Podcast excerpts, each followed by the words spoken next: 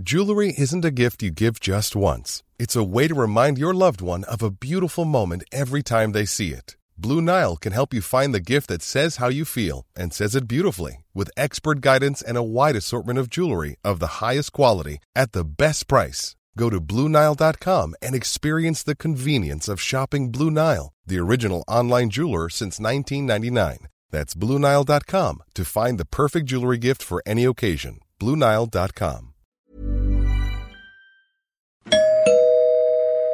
Werbung. Einfach lieben. Einfach glücklich und zufrieden, bis dass der Tod sie scheidet. Das ist noch immer die Idealvorstellung vieler Paare. Im Alltag aber begegnen Paare oft immer wieder den gleichen Konflikten, hängen sie in immer wiederkehrenden Mustern fest. Die Paartherapeutin Anna Wilitzki zeigt, wie Paare diese Konflikte erkennen und lösen können. Ihr Hörbuch Einfach lieben ist dabei äußerst unterhaltsam und fundiert und zeigt an vielen Beispielen aus Wilitzkis Praxisalltag, wie eine gute Liebesbeziehung gelingen und der Zauber vom Anfang der Beziehung neu belebt werden kann. Das Hörbuch erscheint als Download und im Streaming bei Argon Balance und als Buch im Rowold Verlag. Werbung Ende.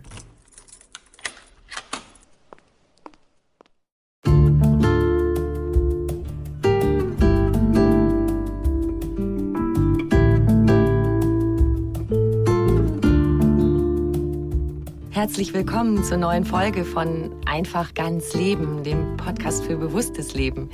Ich bin Jutta Rebrock, Moderatorin, Redakteurin und Sprecherin, unter anderem für Radionachrichten und Hörbücher.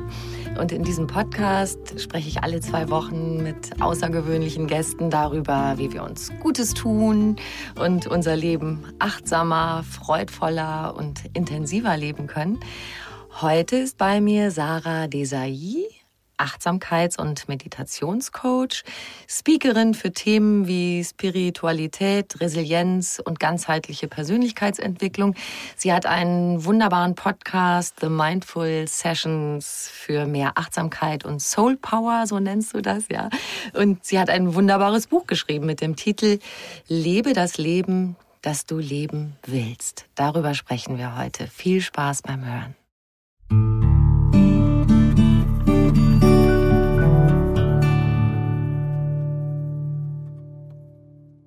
Liebe Sarah, schön, dass du da bist. Vielen, vielen Dank, dass ich hier sein darf. Ich freue mich sehr. Ich habe mich auch so auf dich gefreut und ich dachte so, wow, lebe das Leben, das du leben willst. Das ist so ein Satz, der ganz große Sehnsucht macht. So, ja, genau, das will ich doch.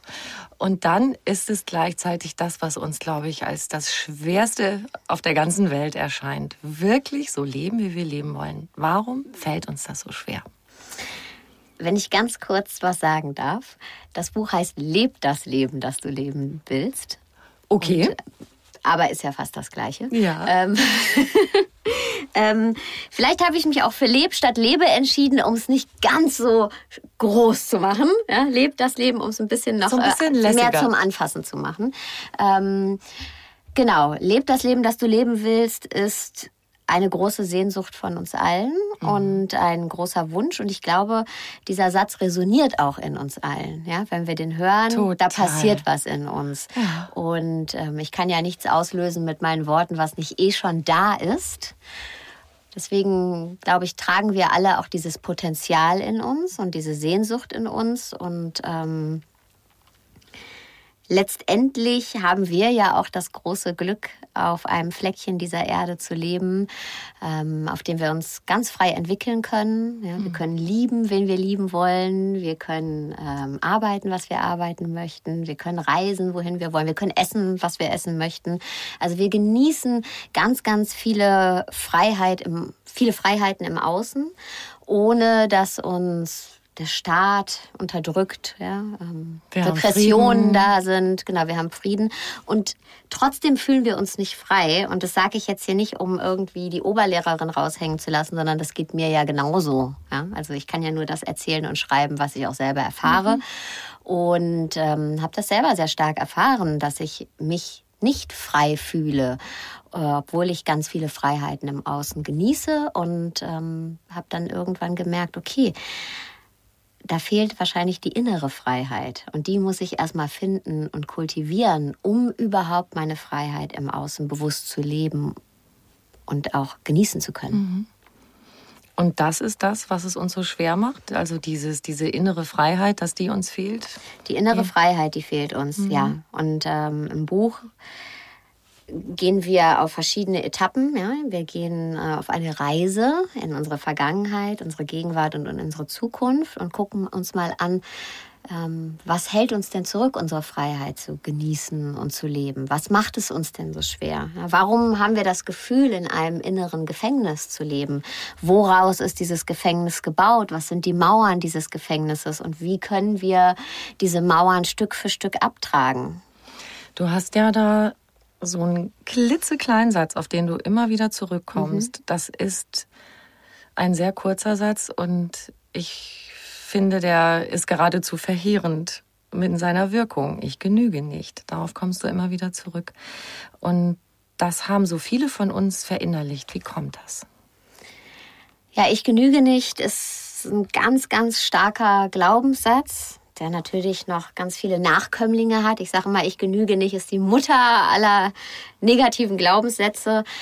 Äh, Nachkömmlinge können sein, äh, ich bin nicht ähm, schlau genug, nicht schön genug, ich gehöre nicht dazu, ich darf das nicht, ich kann das nicht. Ne? Die Liste ist unendlich, unendlich lang. Unendlich lang, ja. Und gebildet haben wir diesen Glaubenssatz schon als wir noch viel zu klein waren, um überhaupt zu verstehen, was da mit uns passiert, nämlich in unserer Kindheit. Deswegen reisen wir in dem Buch auch als allererstes in unsere Kindheit und gucken, okay, was sind denn die Wurzeln? Was ist denn der Ursprung dieses Glaubenssatzes? Wann konnte der sich bilden? Und jetzt mal ein ganz spezifisches Bild zu nehmen. Als kleine Kinder haben wir ziemlich schnell gemerkt, dass wenn wir einfach nur so sind, wie wir sind, Einfach so, wie wir uns fühlen. Nicht gewährleistet ist, dass wir Lob kriegen, dass wir Anerkennung kriegen, sondern Anerkennung kriegen wir, wenn wir Leistung erbringen, wenn wir freundlich sind, wenn wir lächeln, wenn wir gute Noten schreiben. Aber wenn wir einfach nur sind, wie wir sind, waren wir uns äh, dieser Bestätigung nicht sicher, konnten uns nicht sicher sein. Und als Kinder brauchen wir aber diese Bestätigung, denn die zeigt uns, dass wir zugehörig sind, dass, dass wir der Liebe unserer Fürsorger, unserer Eltern, Eltern sicher sind. Ja, ohne die sind wir ja mhm. aufgeschmissen.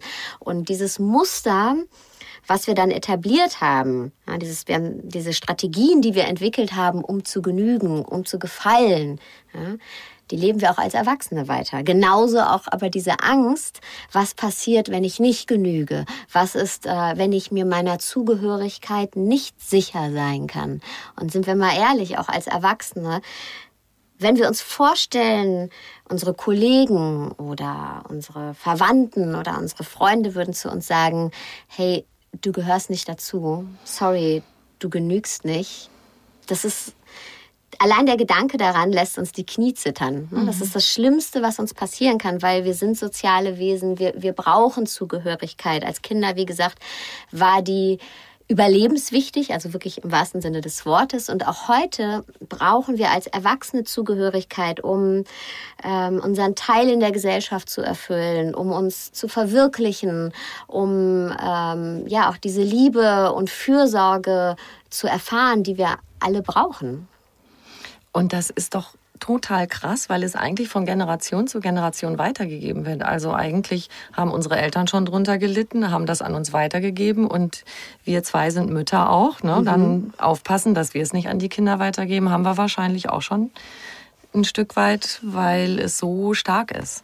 Es ja. ist so viel stark, stärker als du, du schreibst ja auch in deinem Buch, dass eigentlich dieses ähm, die Wahrnehmung des Negativen viel stärker ist als des Positiven. Da gibt es so ein englisches Wort, hilf mir gerade mal. Negativity Bias. Yes. Mhm.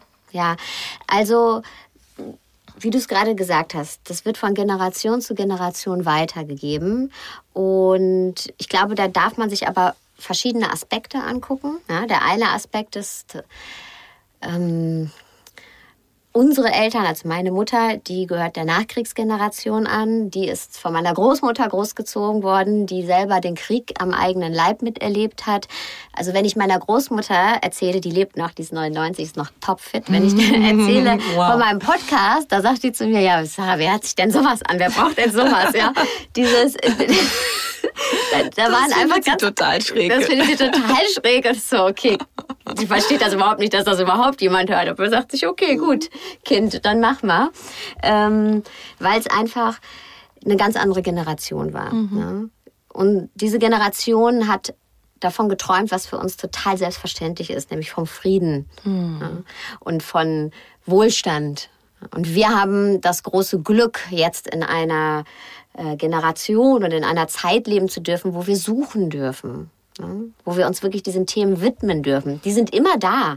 Ich merke das auch bei meiner Großmutter, dass natürlich diese Themen da sind. Und ich merke das auch bei meiner Mutter, die sich ja schon viel, viel mehr dem Ganzen mhm. öffnet.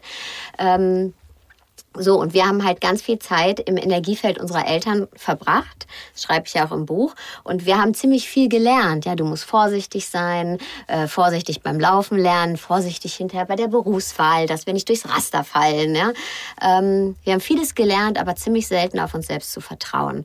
Und das hat gar nichts damit zu tun, dass unsere Eltern nicht ihr Bestes gegeben haben. Ja? Wahrscheinlich, wie du es auch gerade gesagt hast, äh, wird mein Sohn auch irgendwann vor mir sitzen und sagen, ja, Mama, was du mir weitergegeben hast. Genau, was du mir weitergegeben mhm. hast. Schade. Ja. Mhm. Ähm, wir tun unser Bestes, aber ja, jeder Mensch hat seine Themen, mit denen der arbeitet und gibt halt seine Ängste auch weiter. Keine Frage. Auch mein Sohn wird in meinem Energiefeld Ängste spüren, die ich an ihn weitergebe. Und das Wichtige ist, dass wir halt einfach damit arbeiten und offen bleiben.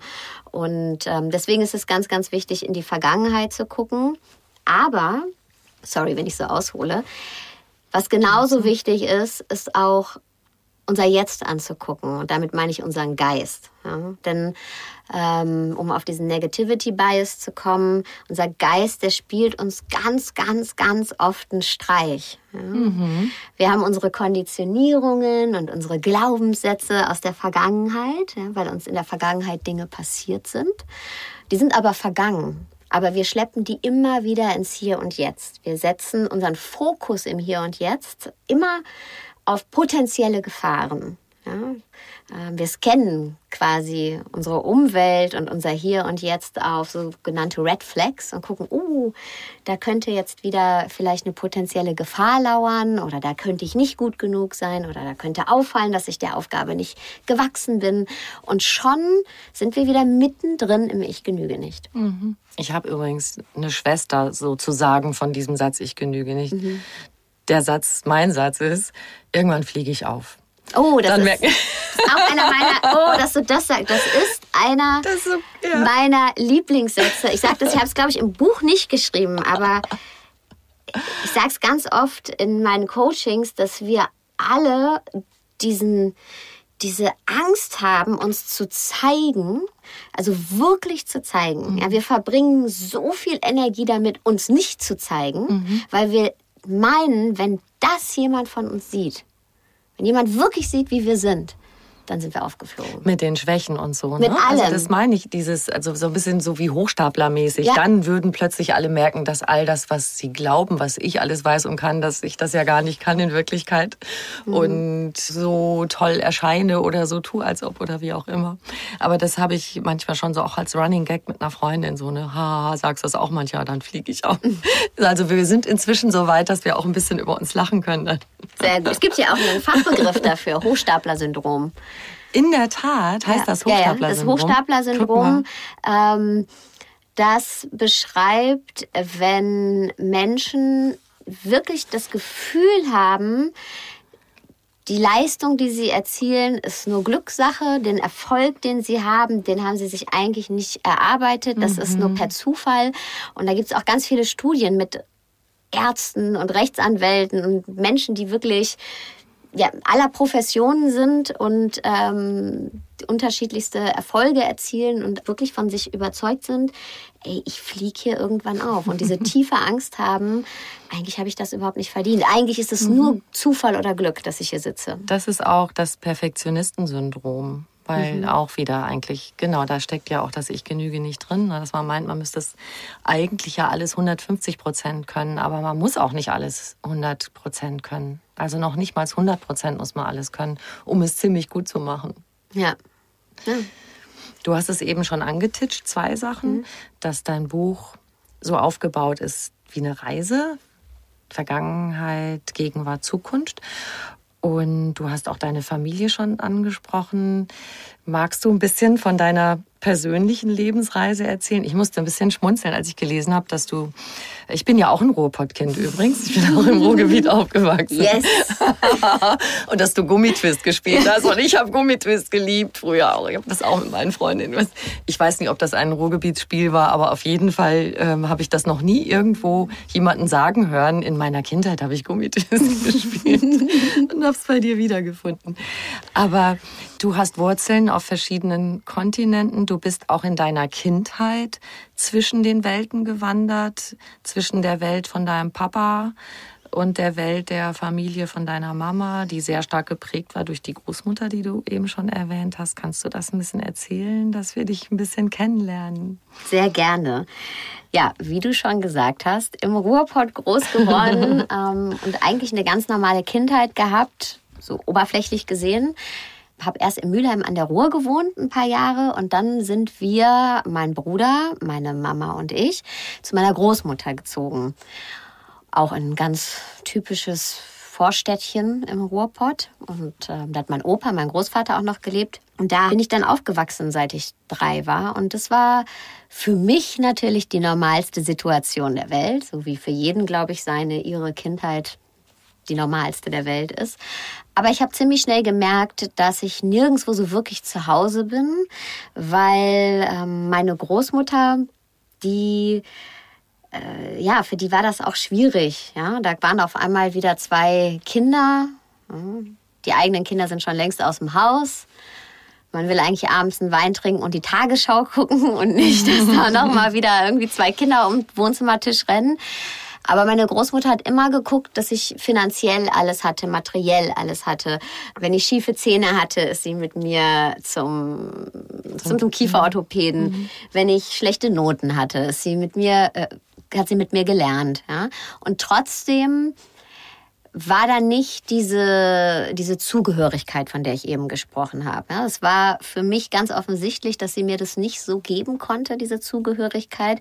Mein Vater ähm, ist ja aus Südafrika nach Deutschland gekommen, hat indische Vorfahren, also offensichtlich äh, sieht er nicht aus wie meine Großmutter oder wie mein Großvater. Mhm. Und das war für die Generation von meiner Großmutter noch wirklich äh, ein Thema. Ja? Und das war für sie, glaube ich, ganz schwierig, mich so anzunehmen, wie ich bin. Ja, man muss dazu sagen, sie kam noch aus der Hitlerjugend. Ja, also mhm. ich, ich habe gemerkt, egal wie sehr ich mich anstrenge, ich kann nie zu 100 Prozent Zugehörigkeit von ihr bekommen und auch nicht zu 100 Prozent diese Geborgenheit und diese Annahme bekommen. Und wahrscheinlich auch ganz egal, wie sehr sie sich bemüht hat. Ja, die eigenen Muster, die eigenen Konditionierungen ähm, sind einfach zu stark gewesen. Und das war natürlich für mich unterschwellig auch eine, eine schmerzhafte Erfahrung.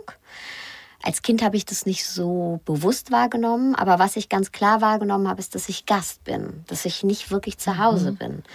Und wir haben am Wochenende war ich bei meinem Vater, der hatte auch eine Wohnung in der Stadt und da habe ich mich total wohl immer gefühlt. Da hatte ich aber mhm. nicht meine, meine Spielzeuge, da hatte ich auch kein eigenes Bett, da hatte ich nur das Klappsofa. Aber da konnte ich mich so ungeniert und frei ausbreiten. Ähm, und ja, mein Vater hat immer so die köstlichsten Sachen gezaubert. also, er hat, äh, es gibt ganz viele indische Spezialitäten, Beans and Roti, Curry Kitchery, alles Mögliche. Und das, die ganzen Gerüche und äh, wenn wir Besuch da hatten, die Dialekte, die in der, im Stimmengewirr der Küche waren, das kam mir alles sehr, sehr vertraut vor. Und dann war es aber schwierig, sich nach dem Wochenende wieder bei meiner Großmutter im Haus einzufinden. Mhm. und ähm, ich beschreibe im Buch ja auch eine prägnante Stelle. Abends, wir waren immer sonntags abends wieder bei meiner Großmutter und da saßen wir jeden Abend am Esstisch, Plätze fest zugewiesen. Es gab immer das Gleiche, irgendwie Graubrot, Tee, Radieschen, Tomaten, mhm. Aufstrich, so der Klassiker, ja, kalte Platte. Abendbrot hieß das bei uns, ne? Genau, Abendbrot. Genau. Mhm. Und ich weiß noch, dass mir das total unnötig vorkam, jetzt diese Tomate, die aufgeschnitten war, mhm. mit Messer und Gabel zu essen. Weil ich bei meinem Vater immer mit den Händen gegessen habe, mhm. mit dem Fladenbrot, das Fladenbrot zwischen den Fingern gefaltet und dann den gelben Reis damit aufgenommen habe. Und mhm, klingt lecker. Ja, und die Bohnen und ja, das kam mir dann total unnötig vor, äh, jetzt die Tomate mit der Gabel, mit Messer und Gabel zu essen. Und da hat meine Oma zu mir gesagt, wer mit den Händen isst, isst unterm Tisch. Und natürlich musste ich nicht unterm Tisch wow. essen, mhm. aber dieses Gefühl von Isolation. Ne? Und sie hat es nicht böse gemeint, aber ja, das war für mich einfach nicht mehr zu übersehen, dass ich da zwischen zwei Welten wandele. Und zu der Zeit, wie gesagt, war es mir noch nicht so wirklich kognitiv bewusst, aber ich habe es schon gespürt in mir drin. Und da gab es dann ähm, verschiedene Beispiele für. Und heute, wenn ich zurückgucke, merke ich aber, dass da wirklich jeder auch in seinem eigenen Konstrukt gefangen war, mhm. auch meine Großmutter. Ne? Ich kann heute ganz viel Mitgefühl für sie entwickeln, weil, wie gesagt, sie hat auch ganz, ganz viel Gutes für mich getan. Die war immer meine Konstante. Die saß jeden Morgen mit mir am Frühstückstisch. Die hat ähm, immer geguckt, dass ich alles habe, was ich brauchte. Mein Vater, der konnte über Nacht verschwunden sein. Ja, dass der nicht die Konstante war, das war mir auch irgendwie bewusst. Da war zwar ganz viel Herz, aber nicht, nicht dieses, mhm. diese Konstante. Und es ist ja, sehr einfach immer mit dem Finger auf Leute zu zeigen und zu sagen, das hast du falsch gemacht. Und wenn man das in seiner eigenen Familie erlebt, gezwungenermaßen taucht man ein bisschen tiefer ein. Und ich habe wirklich gelernt, Mitgefühl zu entwickeln für die jeweiligen Situationen der Menschen. Ja, mein Vater kam aus dem Apartheidsregime. Der musste in einer Nacht- und Nebelaktion sein Land ver verlassen, mhm. ist dann in Deutschland gelandet und hatte immer den großen Traum, uns die Welt zu Füßen zu legen und den großen Businessman-Durchbruch mhm. zu schaffen. Es hat auch nicht so ganz geklappt. Mhm. Ja. Und äh, ja, es hat lange gebraucht, dass ich das alles so verstehe. Ähm, aber es war ein großer Befreiungsschlag für mich, auch zu verstehen, mhm. dass ich nicht das Opfer von irgendetwas bin, sondern dass jeder Mensch und auch jeder Mensch in meiner Familie seine eigene Geschichte, seine eigenen Gefängnismauern, seine eigenen Konstrukte hat äh, und wir dafür Mitgefühl entwickeln dürfen. Aber genauso auch sagen dürfen, hey, das tut mir nicht gut. Ich muss mich hier ein bisschen distanzieren. Ich musste dann, also ich musste für mich auch irgendwann los und ausziehen aus dem Haus meiner Großeltern um mich selbst zu finden. Ich hätte sonst meine eigene Identität überhaupt nicht entfalten können. Wann bist du gegangen? Ich bin dann zum ersten Mal tatsächlich mit 15 gegangen. Mhm. Und dann bin ich aber wieder zurück äh, eine Zeit lang, aber das war schon so der erste große Schritt. Ja. Mhm. Dann gab es so markante Punkte in deinem Leben. Irgendwann hast du dich abgestempelt gefühlt. Das hast du auch geschrieben. Das war alleinerziehende Hartz-IV-Empfängerin ähm, mit Migrationshintergrund. Und irgendwann warst du Top of the Pops mit einem tollen Job im Musikbusiness, also ganz schön Berg- und Talfahrt. Beide Situationen, also dann auch hinterher hast du dich entschieden, aus deinem tollen Job auszusteigen. Also das eine war eigentlich eine Situation, die erstmal so erscheint wie große Hoffnungslosigkeit und die andere, wo du einen Schritt gemacht hast, den du, für den du dich ganz bewusst entschieden hast. Beides erfordert Mut. Was hat dir jeweils Mut gegeben in den Situationen?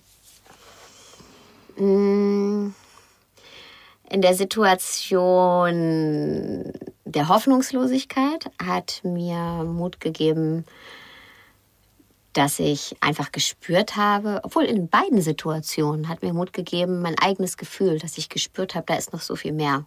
Das bin ich nicht. Ich bin weder ähm, Hartz-IV-Empfängerin, alleinerziehend mit Migrationshintergrund. Das ist eine Situation, in der ich gerade bin. Das bin aber mhm. nicht ich. Und das steht vielleicht auf einem Zettel. Und das rede ich mir sogar selber ein. Mein Ich mhm. genüge nicht, aber das bin nicht ich. Und ich bin auch nicht Top of the Pops und ähm, Plattenfirmenchefin äh, und die mit großen Budgets um ja handelt und verhandelt und ähm, Künstler an die äh, Spitze der Charts bringt. Das ist ein Aspekt, aber das bin nicht ich. Ich bin noch so viel mehr und dieses Gefühl ist tatsächlich so ein grundlegendes Gefühl, von dem ich mich auch leiten lasse, auf das ich auf keinen Fall immer sofort hören kann. Das schiebt mich so innerlich ganz behutsam, aber sehr beständig an. Und äh, ja, manchmal braucht es Jahre, um das dann wirklich diesen Mut zu finden für einen Schritt. Ich bin da auch immer sehr, sehr vorsichtig. Das wird natürlich im Rahmen so eines Buches und so einer Buchkampagne immer so dargestellt. Ja, und dann kam der große Moment und ich habe mich entschieden, alles hinzuwerfen und frei zu werden. Das ist natürlich Quatsch, äh, sondern das arbeitet so eine Weile in einem. Es ne? arbeitet in einem. Mhm. Das ist alles ein Prozess und eine Reise. Ich möchte nichts davon missen. Jede Erfahrung ist wichtig. Ähm, die macht dich zu dem Mensch, der du bist heute. Das sage ich auch immer. Also so viel. Ich habe sag manchmal, boah, ich habe das Gefühl, ich habe so viele Leben gehabt schon und dann gab es Liebe, die nicht weiterging und Trennung und Familie und dann auch schwierige Zeiten und so. Aber genau das macht mich heute aus mit den, mit den Erfahrungen, die ich gesammelt habe. Das ist eigentlich auch ein toller Schatz. Ja, das ist, das ist der größte Schatz, den wir oft vergessen, dass wir den immer bei uns tragen. Ich nenne das ja Ressourcenrucksack. wir haben so viele Ressourcen gesammelt in unserem Leben mhm. auch schon, dass wir vor nichts eigentlich Angst haben müssen. Ne? Wir haben schon so viele Situationen überstanden und das ist jetzt nicht nur schöne große Worte, die ich hier benutze, sondern zum Beispiel die äh, Lösungstherapie, die kurzzeitige. Ja, äh, viele Forscher in der kurzzeitigen Lösungstherapie gehen davon aus, dass man, dass jeder von uns jeder Erwachsene genug Ressourcen in sich trägt, um jedes Problem, mit dem er sich konfrontiert sieht oder sie sich konfrontiert sieht, äh, aus sich heraus alleine lösen kann. Und das vergessen wir oft, dass Wollte wir da wirklich so viele Tools haben. Also wir dürfen uns das vorstellen wie so ein Rucksack, den wir geschultert haben und den wir echt zwischendurch mal so auskippen können hm. und können, okay, welches Tool kann ich hier jetzt gerade gut gebrauchen in der jeweiligen Situation. Und da hilft sicher auch, sich daran zu erinnern, was man mit diesen Tools schon mal gelöst genau. hat in genau. seinem Leben. Ne? Also genau. kleine Erfolgsstatistik mal machen. Absolut, mhm. absolut. Mhm. Ganz tolle Übung dafür ist einfach mal die Lebenslinie aufzuzeichnen. Also mhm. schreib einfach einen Strich auf ein Blatt Papier und dann äh, eine Ende ist Geburt, das andere Ende ist jetzt und dann auf diesem Zeitstrahl von Geburt bis jetzt mal fünf Ereignisse deines Lebens einzuzeichnen, die prägnant waren. Ja. Das können positive und negative sein, ganz egal. Die positiven können wir oben am Zeitstrahl einzeichnen, die negativen unten und dann verbinden wir die und merken, wow, boah, ganz schön viele Kurven hat mein Leben und ganz schön viele Höhen und Tiefen. Und das mhm. ist gut so. Denn mhm. in jeder dieser Höhen oder auf jeder dieser Höhen und in jeder dieser Tiefen konnten wir Ressourcen sammeln. Und die begleiten uns bis heute. Und das vergessen wir oft. Wir sind niemals hilflos. Niemals. Das war eben auch wirklich ein total schöner Satz. Da ist noch so viel mehr. Du hast dadurch Mut gefasst. Heute bist du so eine wunderbare Mutmacherin mit deinen Mindful Sessions. Du machst auch äh, ein Online-Seminar. Erzähl uns das noch ein bisschen. Begonnen tatsächlich hat ja bei mir alles schon vor 15 Jahren, dass ich nämlich genau auf diesem Weg, den du eben beschrieben hast, in der Hoffnungslosigkeit gemerkt habe, okay, da ist noch so viel mehr, aber ich brauche irgendwas, um da ranzukommen. Ich bin total so, ich balanciere ständig irgendwie zwischen den Erwartungen anderer, zwischen meinen Erwartungen, zwischen Rechnungen, die gezahlt werden müssen, Kühlschränke, die gefüllt werden müssen, ähm, Löcher in den Hosen, die gestopft werden müssen. ja. ja. Äh, aber ich spüre, da ist noch so viel mehr. Und da ist noch irgendwas anderes. Und wie komme ich daran? Und wie, wie komme ich auch zur Ruhe? Und ähm, habe mich da auf die Suche begeben und habe wirklich ja, ganz viel gelernt im Buddhismus, im Schamanismus, in der westlichen Achtsamkeitsarbeit. Und ja, habe alles mitgenommen, was ging.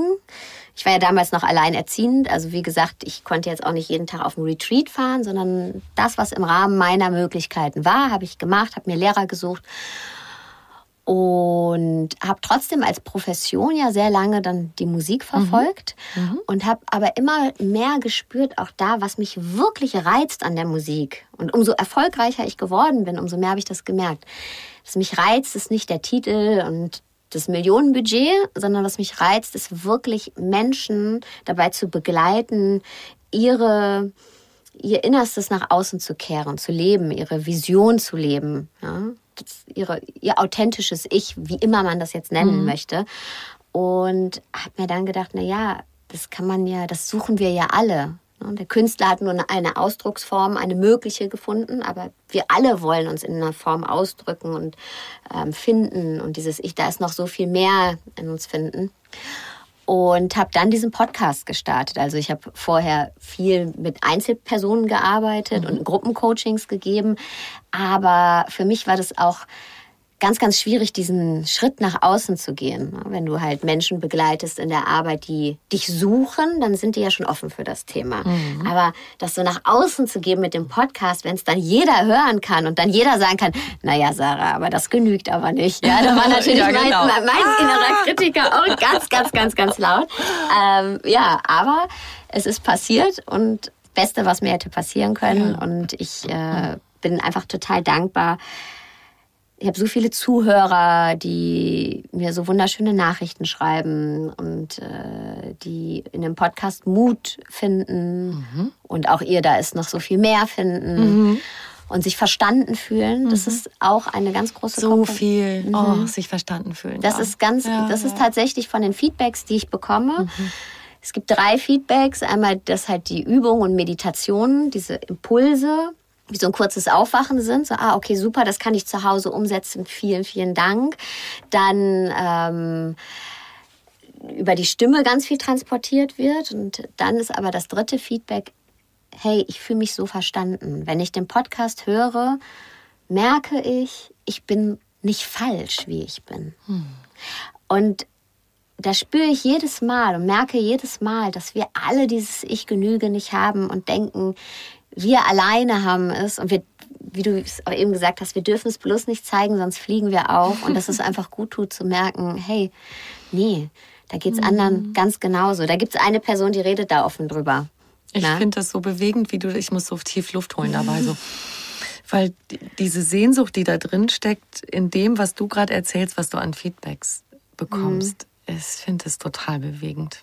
Ja, das so ist. Viel das ist wirklich auch wunderschön und ähm, was mir auch auffällt, wie viele Menschen von uns auch alleine sind. Ne? Also mhm. wirklich auch in, in Lebenslagen, die schwierig sind, ähm, jemanden suchen, an den sie sich wenden können. Und ich bin jetzt ja nicht irgendwie das Allheilmittel. Ja? Ich kann ja auch nur Dinge weitergeben, die mir geholfen haben letztendlich. Na klar, du triffst einen Nerv anscheinend. Genau, ja? genau. Mhm. Und dass da dieses Verstehen, diese Zugehörigkeit ja, gepaart mit ähm, mit Übungen, mit auch Lösungsimpulsen, dass das wirklich ja wahnsinnig ähm, ja, dankbar angenommen wird. Mhm. Und das macht mich natürlich total dankbar. Das ist schön. Also das Gefühl deiner Zuhörer, ich werde verstanden und ah, ich bekomme auch eine Idee, was ich selber tun kann. Genau, das finde ich auch immer sehr wichtig. Ich finde auch ganz, ganz wichtig, gerade in dieser Arbeit mit, viele nennen es ja Spiritualität, Persönlichkeitsentwicklung, mhm. dass wir nicht falsche Versprechen abgeben. Und da bin ich wirklich auch vorsichtig mit. Ne? Ich möchte, ich möchte keine falschen Versprechen, ich möchte überhaupt gar kein Versprechen abgeben. Denn jeder trägt das in sich, ja, und äh, jeder kann es auch kultivieren für sich, aber jeder in seinem ganz eigenen Tempo, auf seinem ganz eigenen Weg. Und ich bin nicht, ähm, ja, ich bin nicht irgendjemand, der jetzt ein Rezept ausstellen kann. Und das finde ich ganz, ganz, ganz, ganz wichtig, weil ich manchmal das Gefühl habe, dass mit so Superlativen um sich geworfen wird. Es ist auch Mindfulness ist auch kein Selbstoptimierungstool. Ja, viele denken auch Meditation ist ein Selbstoptimierungstool. Mm. Es macht ganz viel tolle Sachen, auch mit unserem Gehirn. Äh, Gehirnstruktur verändert sich positiv. Ist ja jetzt auch ähm, von der Neurowissenschaft nachgewiesen. Also ja, es gibt ganz, ganz viele tolle Aspekte, aber es bringt uns alles nichts, wenn wir das nur machen, um vor unserem Ich genüge nicht davon zu laufen. Weißt du? Um ja, wenn das auch wieder ein Tool ist, genau. um sich zu vervollkommnen und genau. alles besser hinzukriegen und genau. im Job besser zu funktionieren. Genau. Und, und noch besser, höher, schneller, weiter und weiterhin immer zu glauben, das Glück warte hinter der nächsten Ecke. Wenn ich nur schnell genug laufe, kann ich mein Ich genüge nicht abhängen. Darum geht's nicht. Mhm. Es geht darum, tiefer zu schauen. Ja.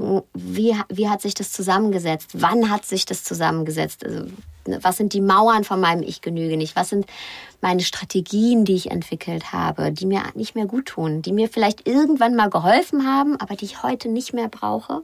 Ja, welche mhm. Konditionierungen, welche Muster darf ich verlassen, darf ich loslassen? Und genau darum geht's auch dann in meinem Online-Kurs letztendlich, dass wir da zusammen dran arbeiten. Das ist ein sehr, sehr intensiver Kurs, der geht über sechs Wochen. Das ist dann auch äh, eine feste Gruppe an Teilnehmern. Und wir treffen uns mehrmals die Woche online und ähm, haben verschiedene Module, die wir durcharbeiten und arbeiten natürlich auch mit Meditation, mit äh, Coaching-Tools und ähm, aber auch ganz viel Austausch. Ja, also dass wir wirklich auch es gibt immer auch Q&A-Sessions, wo wir uns wirklich stundenlang austauschen und darüber sprechen äh, und, und äh, was geht in dem Einzelnen vor und ja, das ist ein ein sehr, sehr großes Geschenk, dass ich diese Arbeit machen darf. Und ähm, da bin ich sehr, sehr dankbar drüber, denn ich bin einfach zu 100.000 Prozent davon überzeugt. Nicht, weil ich die mache. Könnte auch jemand anders machen. Es geht nicht um mich, sondern weil ich überzeugt bin von gewissen Benefits, die wir davon haben. Und ähm, weil die mir selber so geholfen haben auf meiner Reise in die Freiheit, auf der ich ja immer noch bin. Auf meiner Reise zu, da ist noch so das viel. Das hört sowieso nie das hört auf. nie auf. Und zu glauben, dass ich nicht auch zu Hause sitze und äh, Ängste habe, die ich überwinden muss, ähm, das wäre natürlich auch Quatsch. Und das meine ich mit, es gibt nicht dieses, wow, und dann ist das Allheilmittel. Dann werden wir erleuchtet. Mhm. Das ist sehr, sehr wenigen vorbehalten. Ich, ich gehöre nicht dazu. Äh, und genau, ja, und das ist äh, deswegen ein großes Privileg einfach, diese Tools und diese Arbeit, die mir so sehr geholfen haben und immer noch helfen, weitertragen zu dürfen. So sehe ich mich einfach. Das klingt ja auch durch bei dir, dass du sozusagen über deine Unzulänglichkeiten, die du selber empfindest, empfunden hast und meinst auch immer noch zu haben, auch sprichst. Mhm. Dadurch, glaube ich, fühlt sich auch äh, das Gros der Leute, die dir zuhören, auch noch mehr abgeholt so, aha, es ist eben nicht so abgehoben. Aber sprechen wir über das normale mhm. Leben. Du lebst jetzt mit deinem Sohn, deinem Mann.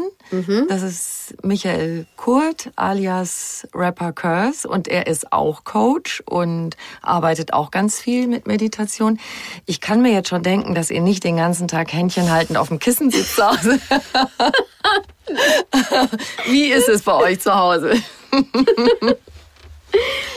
Nee, wir sitzen nicht händchenhaltend auf dem Kissen. Unser Alltag ist ein ganz, ganz normaler. Ja? Mhm. Also wir stehen morgens auf, frühstücken, sind total übermüdet, waren wir auch schon, weil wir zu spät ins Bett gegangen sind. Und dann starten wir ganz normal in den Tag und unsere Themen sind ganz normale. Es wird sich auch über ganz normale Dinge gestritten, ja, über äh, die Unordnung, die Spülmaschine, die ich Juhu. ausgeräumt. Genau, also auch bei euch, ja. natürlich, natürlich, natürlich, natürlich. Ich bin nicht diejenige, die unordentlich ist, muss ich trotzdem. Und es wird sich auch über dieselben Dinge seit neun Jahren gestritten. Also zu meinen, dass man das auch auflöst, das ist, ist auch nett. Quatsch. Das ist ganz normal. Und ja, ganz normaler Alltag. Was glaube ich schon ist, was wir merken, aber eher auf so einer tiefer liegenden Ebene, dass natürlich jeder auf seinem Weg ist und sich mit Themen auseinandersetzt und da tiefer liegend sehr viel Raum ist für den anderen, sich zu entfalten und dass wir schon auch die gleichen tiefer liegenden ja, Wünsche von dem Leben, Vorstellung von dem Leben haben ähm, in Kontakt mit diesem, da ist noch so viel mehr sind, aber nicht nur in dem Sinne von, da ist noch so viel mehr, wir müssen noch tollere Sachen erleben. Äh, natürlich gibt es zum Beispiel Reisen, ist was wunder wunderschönes. Mhm. Aber auch da ist noch so viel mehr, zum Beispiel zu sagen, hey, vielleicht sollten wir nicht zehn Stunden am Tag arbeiten, sondern ähm, mehr Zeit für die Familie haben, für die kleinen Dinge haben. Und äh, ja, dass da dieser Raum ist, genau. Das wollte ich nämlich gerade fragen. Wie viel Raum gebt ihr euch da selber? Also habt ihr vielleicht auch eben Rituale oder irgendwas, wo ihr sagt, so, wir hauen mal die Bremse rein, besinnen uns, nehmen uns Zeit. Wie ist so gelebte Achtsamkeit im Alltag bei euch? Ich muss dazu sagen, dass wir natürlich nicht immer den gleichen Zeitplan haben, sozusagen. Mhm. Das heißt, oft ist es so, wenn bei dem einen ganz viel los ist, zum Beispiel bei mir ist jetzt gerade die Buchkampagne, dann ist bei ihm gerade weniger. Das heißt, wir, wir leben nicht immer in gleichen Zeitzonen. Wenn er ein Album macht oder ein Buch schreibt, dann ist bei mir vielleicht gerade weniger. Ähm, aber ja, jeder lässt dem anderen Raum dafür gelebte Achtsamkeit sind wirklich die kleinen Dinge. Zu gucken, dass wir zusammen um eine gewisse Uhrzeit ins Bett gehen, ähm, dass auch Raum für Gespräche da ist. Das kann nämlich ganz schnell auch zu kurz kommen mhm. und dann bekommt jeder vom anderen nur noch die Energiereste. Das kennen wir auch sehr, mhm. sehr, sehr, sehr gut. Ja. Dann werden erstmal die Erwartungen von allen anderen erfüllt und ja, man fällt einfach nur noch tot ins Bett. Mhm. Und das war's letztendlich. Und zu wirklich zu gucken, hey, das, das müssen wir anders handeln. Ne? So eine Aufmerksamkeit dafür zu entwickeln. Oft auch erst, wenn es schon wenn jeder auf dem Zahnfleisch genau. geht. Genau. So. Also mhm. auch zu glauben, dass wir das jetzt immer total gut handeln können, mhm. ist auch Quatsch, weil wir genauso auch mit dem, ja, genauso balancieren auf dem Drahtseilakt zwischen unseren eigenen Erwartungen, den Erwartungen anderer Menschen, den Erwartungen des Jobs. Äh, unser Sohn ist gerade in der Pubertät, da gibt es auch eine Menge zu regeln. ja, ähm, genau, und wirklich immer mal wieder gucken, was ist uns eigentlich wichtig. Mhm. Und das Wichtigste, wenn man es runterbricht, ist mag sich kitschig anhören, aber ist einfach so, ist einfach die Familie. Mhm. Das ist Wichtigste es, ja. ist die Familie. Wenn ich auf meine letzten zehn Jahre zurückgucke, ich werde jetzt ein paar Wochen 40. Und wenn ich zurückgucke auf die letzten zehn Jahre, habe ich unheimlich viel gemacht. Also eine unheimliche Reise hingelegt. Aber das, woran ich mich wirklich erinnern kann, also mit Gefühl erinnern kann, sind Momente und Menschen. Ja. Und sich das immer wieder vor Augen zu halten. Und nicht zu denken, man muss die ganze Zeit rennen. Das sind wirklich, das ist gelebte mhm. Achtsamkeit und uns gegenseitig daran zu erinnern, auch wenn der andere es nicht hören will. Mein, mein, Mann erinnert mich zum Beispiel, Mike erinnert mich daran. So, Sarah, jetzt, jetzt komm doch mal runter. Ja, einfach dran denken. Genau. Und, und, wenn einer nicht dran denkt, dann der andere. Aber der andere will es dann vielleicht nicht der hören. Der will es nicht hören. Ich will es dann natürlich nicht so, hören. Ja, ja, ja dann sag ich, ja, ja, Sei nicht so belehrend. Ja. Genau, oder ich kann du das jetzt so nicht, schlau. du verstehst das jetzt nicht. Ja. ja ich, ich bin doch jetzt in der Situation. Aber weißt du, was die schönste Form der Achtsamkeit ist?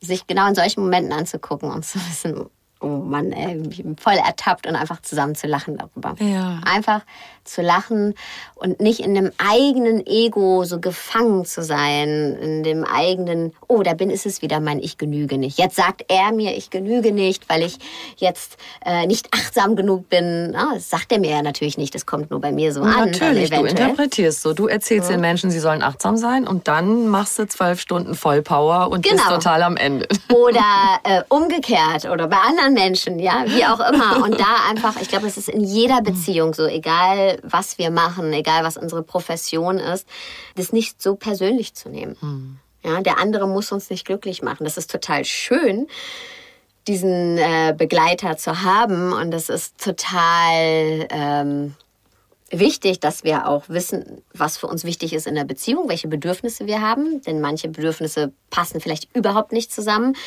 dann kann man keine glückliche Beziehung führen. Mhm. Manchen kann man sich vielleicht an, annähern, andere sind vielleicht deckungsgleich. Ähm, aber der andere kann uns nicht komplett machen, kann uns nicht das geben, was wir suchen. Das finden wir in uns selber. Und das meinte ich ja eben eingangs bei der Frage auf die Beziehung gesehen. Mhm mit dem anderen Raum geben, sich selbst zu entfalten. Und ich glaube, das ist das größte, ich bin kein Beziehungsexperte, aber ich glaube, das ist das größte Geheimnis, ja, dem, dem anderen auch diesen Raum zu geben und es nicht so persönlich zu nehmen, wenn was auch immer der andere gerade macht, ja, weil wir spiegeln uns. Wir haben ja natürlich keinen größeren Spiegel als unseren Partner. Wir sind tagtäglich zusammen. Alles, was wir an uns selber nicht anschauen wollen, spiegelt spätestens unser Partner uns. Ja, das ist die absolute Projektionsfläche. Und ähm, da zu merken, hey, das sind meine eigenen Konstrukte, die ich da wieder rein interpretiere. Ja. Nicht immer einfach. Weil du es eben erwähnt hast, kann man achtsam streiten? Ja, das kann man. Kriege ich aber nicht immer hin. aber wenn du es hinkriegen würdest, wie würde das gehen? Achtsames Streiten mhm. wäre zum Beispiel, wenn der Partner, wenn man merkt, ah, da ist irgendwie so eine Zwistigkeit und die Stimmung kippt und man den Partner an die Hand nimmt die Hand hält und sagt, ich spüre, dass, dass es dir gerade nicht gut geht. Was ist denn da los? Erzähl doch mal. Und dann nur zuhört, auch wenn der Partner sagt, hey, das, was du gerade gesagt hast, hat das und das in mir ausgelöst. Oder ähm, ich fühle mich gerade nicht gewertschätzt. Ich fühle mich gerade übergangen. Das einfach anzunehmen und zu sagen, es tut mir leid, dass du dich so fühlst. Das machen wir nämlich oft nicht. Denn ganz oft, was passiert, wenn uns der Partner sowas sagt, so, ja, das habe ich doch überhaupt nicht so gemeint. Ja, wie kannst du sagen, dass ich das, dass ich mhm. dich nicht mhm. wertschätze? Das ist wieder, ja? ich habe einen Fehler genau, gemacht. Genau, ich habe einen mhm. Fehler gemacht. Und das meinte ich eben mit, das nicht immer alles auf sich zu beziehen, sondern den anderen Menschen wirklich als sich dastehen zu lassen und nicht immer zu denken, wir äh, müssten für das Glück des anderen auch verantwortlich sein. Und es ist unsere Schuld, wenn der andere nicht glücklich ist. Ähm, sondern es einfach so anzunehmen und sagen, hey, es tut mir leid, dass du dich gerade so fühlst. Ja? Und dann können wir immer noch sagen, das habe ich nicht so gemeint. Und ja, aber erstmal wirklich dem anderen die Möglichkeit geben, sich so zu fühlen, wie der sich fühlt, ohne das klein zu machen, ohne das abzuwehren, ohne das abzublocken.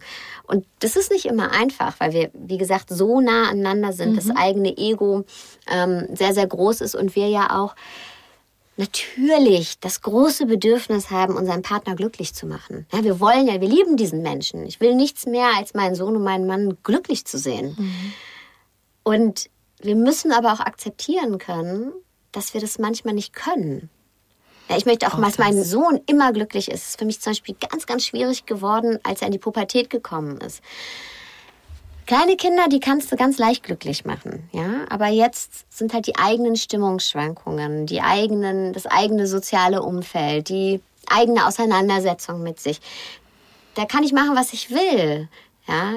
Der, der muss das mit sich selber ausmachen. Da kommen ja auch noch andere Aspekte rein. Mhm. Das eine ist, was du gerade schilderst, dass die so in sich zerrissen sind und du denkst, ja, vielleicht könnte ich ihn unterstützen dass er so sein, mhm. seine Ecke findet, die zu ihm passt. Aber dann gehört ja auch zur Pubertät noch dazu, dass die ihre Eltern einfach mal total doof finden müssen. Total. Und dann kannst du das gar nicht genau. geben. Oder er will das vielleicht haben, aber gleichzeitig will er es nicht haben, genau. was du geben könntest. Genau. Das finde ich ist die, das die schwierigste gerade. Total schwierig. Und mhm. auch, was du gerade beschrieben hast, ne? dieses, ja, vielleicht so, so Hilfe, Unterstützung zu geben und sagen, guck doch mal in die Richtung.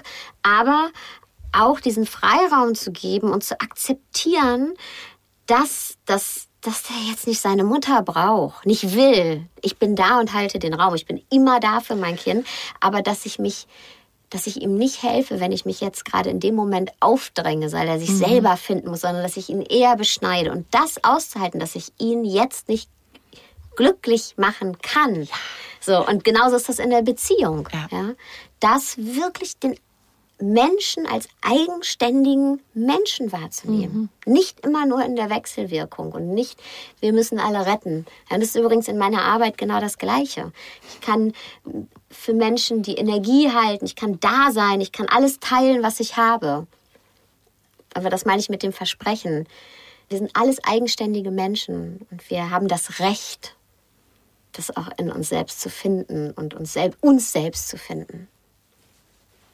Weil wir sind nicht hilflos und ne, jeder findet das in sich selber. Mhm. Und davon kannst du eine Idee geben. Jeder muss es dann für sich selber Genau. umsetzen, Genau. wenn er oder sie will. Genau. Ich muss noch einmal auf das achtsam Streiten zurückkommen und dann höre ich auf damit. Weil das war natürlich jetzt so schön poetisch fast, ja. Man nimmt die Hand und sagt, du hast was gesagt, äh, was mich gekränkt hat und so weiter. Jetzt kommen wir noch mal auf das, das Alltagsgedöns, ähm, Unordnung und so weiter, was dich nervt, was ich eben gehört habe. Das spricht man ja anders an. Und dann, das finde ich jetzt total toll mal zu erfahren, weil das ist ja genau das Ding, wo man sich oft dann so hochschaukelt und so, ähm, das auf eine Weise anzusprechen, dass sich ein anderer nicht gegängelt fühlt. Wie geht da achtsames Streiten? Über so ein Schnickes eigentlich. Ja, über so, da gibt es natürlich ganz viel Schnickes, auch nicht nur von meiner Seite. Es gibt natürlich auch Sachen, die meinen Mann total an mir nerven. Das muss ich auch mal sagen, falls er den Podcast hier hört. Das kriegt nämlich Ärger zu Hause. Äh, ja, das ist nicht so einfach bei diesem Alltagsschnickes. Aber das mit der Hand nehmen, ne, das hat sich jetzt poetisch angehört. Das ist aber gar nicht so schwer. Das kann man mal ein paar Mal am Tag machen, auch bei kleinen Sachen. Und ich kann natürlich auch was anders machen, wenn ich mich über die Spülmaschine aufrege und nicht vielleicht morgens, wenn ich in die Küche komme und es sieht aus wie Chaos und total explodiere, sondern das anders anspreche und vielleicht auch nicht in dem Moment anspreche, weil da, da werde ich nur explodieren, sondern wirklich beim nächsten Mal sage, hey, warum ist mir das so wichtig? Ja? Warum ist mir das wichtig, dass das schön zu Hause aussieht? Ja, das hört sich jetzt, wir haben jetzt so ein banales Beispiel, es hört sich jetzt total überzogen Ich an, was ich sage. aber gut, weil das sind die Sachen, über die Leute sich auseinandersetzen. Ja, ganz und, viel. Ne? und was nämlich für mich wichtig ist, wenn ich in einem Umfeld bin, zum Beispiel in meiner Wohnung, und es unordentlich ist, kann ich nichts anderes machen. Mein Kopf funktioniert nicht. Ich brauche eine äußere Struktur, um ein, eine innere Struktur zu etablieren. Das ist für mich ganz, ganz wichtig. Ich brauche ein freies Sichtfeld. Ich kann nichts anderes machen. Ich bin sonst durcheinander. Und das habe ich auch mal wirklich so angesprochen, dass ich das wirklich brauche. Nicht, weil ich den anderen kritisiere und weil "Hä, du bist so unordentlich, sondern weil das für mich wichtig ist, zu funktionieren. Das macht mein Leben einfacher. Und dann hat er nämlich zu mir gesagt, meinte, hey, bei ihm ist es genau anders. Ja, er braucht dieses, äh, auch wahrscheinlich durch sein Musikerdasein, auch dieses sein, sein Kopf funktioniert ganz anders, weil, weil er viel mehr in diesen kreativen Strukturen denkt und das Äußere gelernt hat über diese 20 Jahre Musikkarriere und immer auf Knopfdruck, nenne ich es jetzt mal, ist ja nicht Knopfdruck, aber kreativ zu sein, ähm, gelernt hat, sein Umfeld oder das, was um ihn herum passiert, auch auszuschalten, weil er sonst gar nicht kreativ sein kann. Und das kann ich jetzt, nachdem ich das Buch geschrieben habe, sehr gut auch nachvollziehen, weil du musst wirklich dich darauf monofixieren, weil Kreativität, du setzt dich nicht hin und äh, sagst so, jetzt stelle ich mir für vier Stunden den Wecker und dann werde ich schon zehn Seiten geschrieben haben oder werde ich einen Song geschrieben haben in seinem Fall. Das heißt, du musst lernen, das abzuschalten, was um dich herum passiert. Und das hat er gelernt in seinem Job über 20 Jahre. Und als wir das uns so beschrieben haben, haben wir den anderen verstanden. Und dann ist der Wunsch von jedem von uns, es für den anderen noch ein bisschen schöner zu machen, viel, viel größer. Dann hat er nämlich jemanden organisiert, der wenigstens einmal die Woche zu uns kommt und aufräumt. Gute Idee. Weil ihm das einfach wichtig war. Das heißt nicht, dass wir nicht immer noch darüber streiten und dass ich nicht trotzdem ab und zu morgens explodiere. Aber es ist ein anderes Verständnis da. Warum macht der andere das? Warum fühlt der andere sich gerade so, wie er fühlt? Das ergründen wir oft gar nicht, weil es halt so Alltagsbanalitäten sind, ja, von denen wir sagen, ja, was, was soll denn das jetzt? Warum regst du dich da so drüber auf? Aber was ist eigentlich ähm, der Grund? Warum ist dieses Bedürfnis so groß auf beiden Seiten? Dass wir an so Kleinigkeiten so festhalten und uns da nicht einigen können. Und es ist auch etwas, was wir lernen müssen, uns auch einzugestehen als Menschen, ne? ähm, auch uns selber einzugestehen. Wir wollen immer so ach, über den Dingen stehen und alles ist einfach. Wir sind nicht einfach. Wir sind wahnsinnig komplex und die nicht eingeräumte Spülmaschine kann tatsächlich äh, darüber entscheiden, wie ich mich morgens fühle oder nicht. Da kann ich mit arbeiten, ganz klar. Da arbeite ich auch ne, an diesen kleinen Dingen. Aber wir müssen auch erstmal uns erlauben, uns einzugestehen, ja, hey, da macht, puh, wow, es ist schon ganz schön überdimensional wichtig für mich gerade. Und dann kann ich damit arbeiten. Aber nicht drüber hinwegbügeln. Wie wunderbar. Also ihr lieben Sarah, ein ganz normaler Mensch. Und das ist ja genau das. Deshalb nimmt man dir das auch so ab, was du an großen Sachen sagst. Und vielleicht können wir so ganz kurz noch mal so ein paar Highlights von deinem Buch. Wir können ja nicht das mhm. ganze Buch erzählen. Wir haben eben schon gesagt, die Struktur ist so äh, Vergangenheit, Gegenwart, Zukunft. Gibt's so ich habe ja viele Übungen mir da angeguckt und dachte so, wow, das finde ich toll und das finde ich toll und das finde ich toll. Hast du so ein, zwei Lieblingssachen, die wir so am Schluss kurz äh, antitschen können, wo du sagst, das magst du besonders oder es hat dir besonders geholfen? Du hast mhm. ja eben schon zum Beispiel, was ich toll finde, ganz klein, ganz einfach, jeden Morgen ein Satz der Dankbarkeit. Mhm. Ein Satz großartig. der Dankbarkeit, ja. Großartig. Einfach morgens, wenn du ausstehst, ähm, schreib dir in deinen Wecker, meistens haben die Leute einen Handywecker oder mach dir einen Zettel an deinen Nachttisch, wo drauf steht, ein Moment der Dankbarkeit, ein dankbarer Gedanke. Ja? ja. Und das ist das Erste, mit dem du aufwachst. Eine Sache, für die du dankbar bist. Ich meine, Dankbarkeit ist jetzt hier wahrscheinlich für die Hörer auch kein neues Thema mehr. Ist ja erforscht, dass wir durch Dankbarkeit auch unser Gehirn umprogrammieren. Ja, wir lenken unseren Fokus ja meistens auf die negativen Dinge in unserem Leben.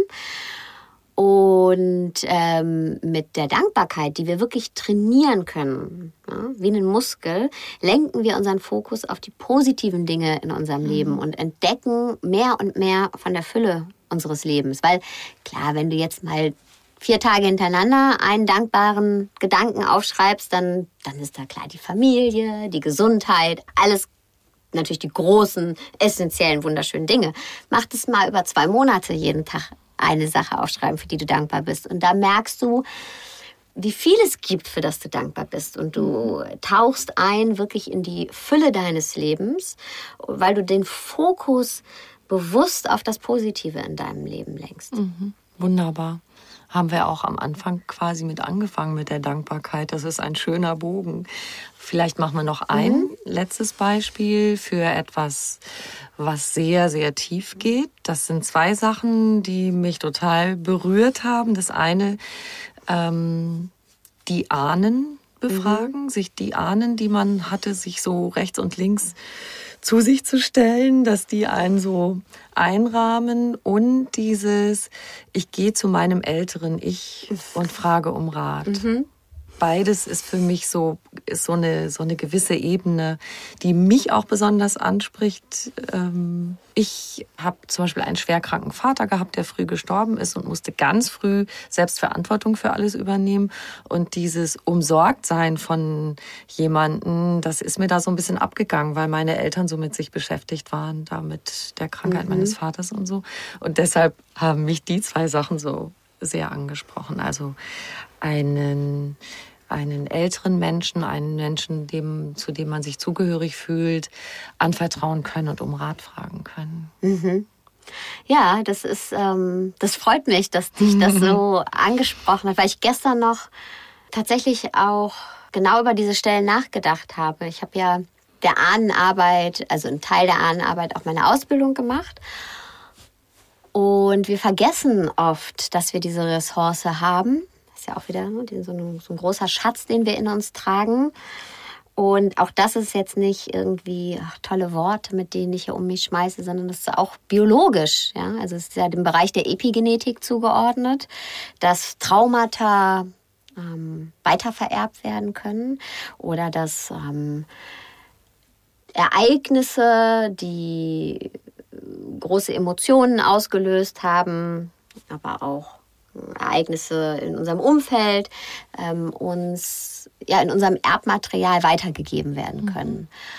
Und wenn wir jetzt an Familie denken, denken wir ja meistens an unsere Eltern und dann vielleicht noch an unsere Großeltern und dann hört es ja irgendwie schon auf. Ähm, aber unsere Ahnenlinie geht viel, viel, viel, viel, viel, viel weiter zurück. Ja, wir, wir, wir entspringen alle einer Ahnenlinie, die so weit zurückgeht und deren Wissen und deren Ressourcen, auch deren, deren Trauma und auch deren Vergehen, wenn man so sagen mhm. möchte, natürlich auch ein Teil von unserer Geschichte sind, aber ganz viel natürlich auch deren Ressourcen und auf die wir uns äh, berufen können. Ja, das, was du weißt heute zum Beispiel, das ist ja nicht nur, weil das deine Eltern dir beigebracht mhm. haben oder okay. deine Fähigkeiten. Die gehen noch viel, viel weiter zurück und wenn ich hier noch ein bisschen ausholen darf, es gibt ja auch viele Menschen, die davon berichten, dass sie zum Beispiel das Trauma der Großeltern im Krieg wieder erleben. Ja. Und ja, wir dürfen auch auf diese Ressourcen, die uns die Arbeit mit den Ahnen gibt, ähm, zurückgreifen. Und das mhm. vergessen wir oft, dass wir wirklich gehalten sind von einer Linie von Menschen, die so weit zurückgeht und dass wir auch nicht alleine sind. Ja. Mhm. Keiner von uns ist alleine hier auf diese Erde gekommen. Und wir können ihnen in so einer meditativen Übung begegnen. Wir können ihnen in, mhm. genau, wir können mhm. ihnen in einer meditativen Übung begegnen. Ich beschreibe das ja auch im Buch. Also ich mache ja die mhm. Meditation im Buch. Ich beschreibe aber auch, ähm, hier kommt wieder das Ruhrpottmädchen, ja.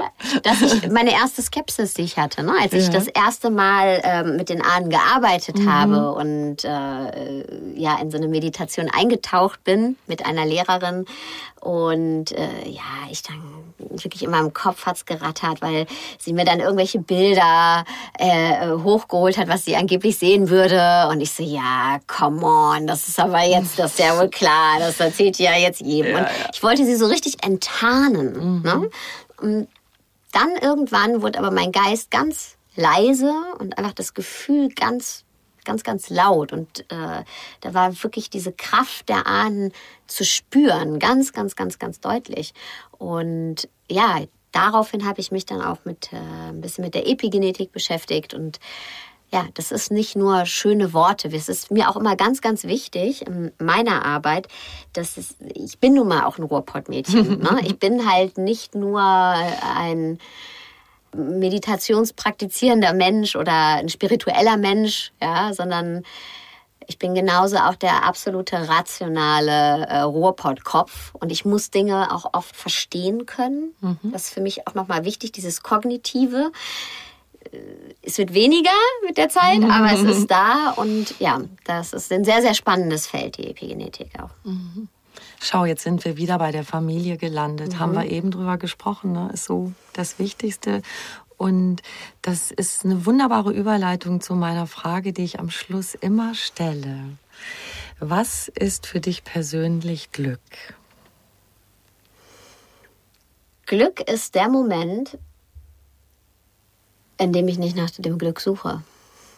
Das ist Glück wenn ich nicht das Gefühl habe, ich muss etwas dazu tun, um glücklich zu sein. Und ähm, den habe ich natürlich auch nicht immer, aber immer öfter. Und das ist, das ist so ein sehr, sehr glückliches, schönes Gefühl. Wundervoll. Liebe Sarah, Dankeschön. vielen, vielen Dank. vielen, vielen Dank für die Einladung. Hat sehr mir sehr schön. viel Spaß gemacht. Mir auch.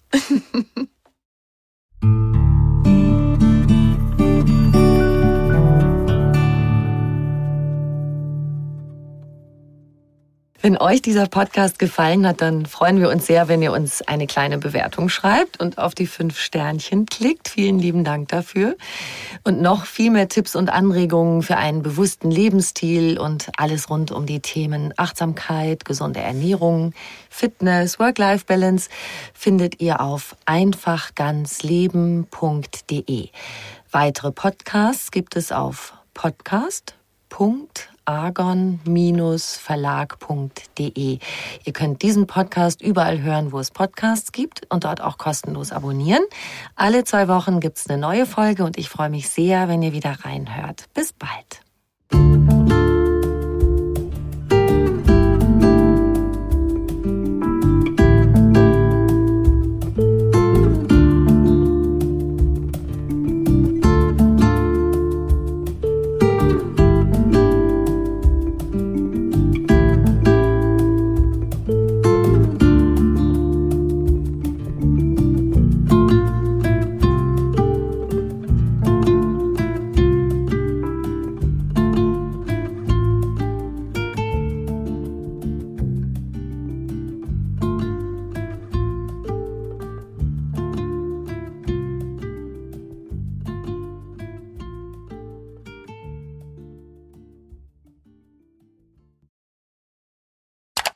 Sorry, jetzt kommt ein bisschen Werbung für mich, für meinen Podcast Arbeitsphilosophen. Ich habe nämlich jeden Monat eine neue Episode zum Thema Zukunft der Arbeit für dich. Und wenn du arbeitest, dann könnte das ja für dich interessant sein. Vielleicht hast du dir selbst auch schon die Frage gestellt, was da in den nächsten Jahren auf dich zukommen wird. Und da möchte ich Antworten geben, Denkangebote geben. Was sind zum Beispiel Future Skills, die Fähigkeiten und Kompetenzen, die wir in den nächsten Jahren brauchen. Aber vielleicht hast du dir auch schon mal die Frage gestellt, wie könntest du ein bisschen stressfreier arbeiten, vielleicht aber auch ein bisschen produktiver arbeiten. Auch hier habe ich was für dich im Podcast zu finden. Es gibt einen kunterbunten Mix, viele Themenbereiche für deine Zukunft, für deine Zukunft der Arbeit. Schau einfach mal vorbei und hör da rein, wo du denkst, ja, das interessiert mich. Genau das brauche ich jetzt. Arbeitsphilosophen gibt es natürlich auf allen Plattformen und jetzt ist die Werbung auch vorbei. Ever catch yourself eating the same flavorless dinner three days in a row? Dreaming of something better? Well, HelloFresh is your guilt-free dream come true, baby. It's me, Kiki Palmer. Let's wake up those taste buds with hot, juicy pecan-crusted chicken or garlic butter shrimp scampi. Mm. Hello Fresh. Stop dreaming of all the delicious possibilities and dig in at HelloFresh.com. Let's get this dinner party started.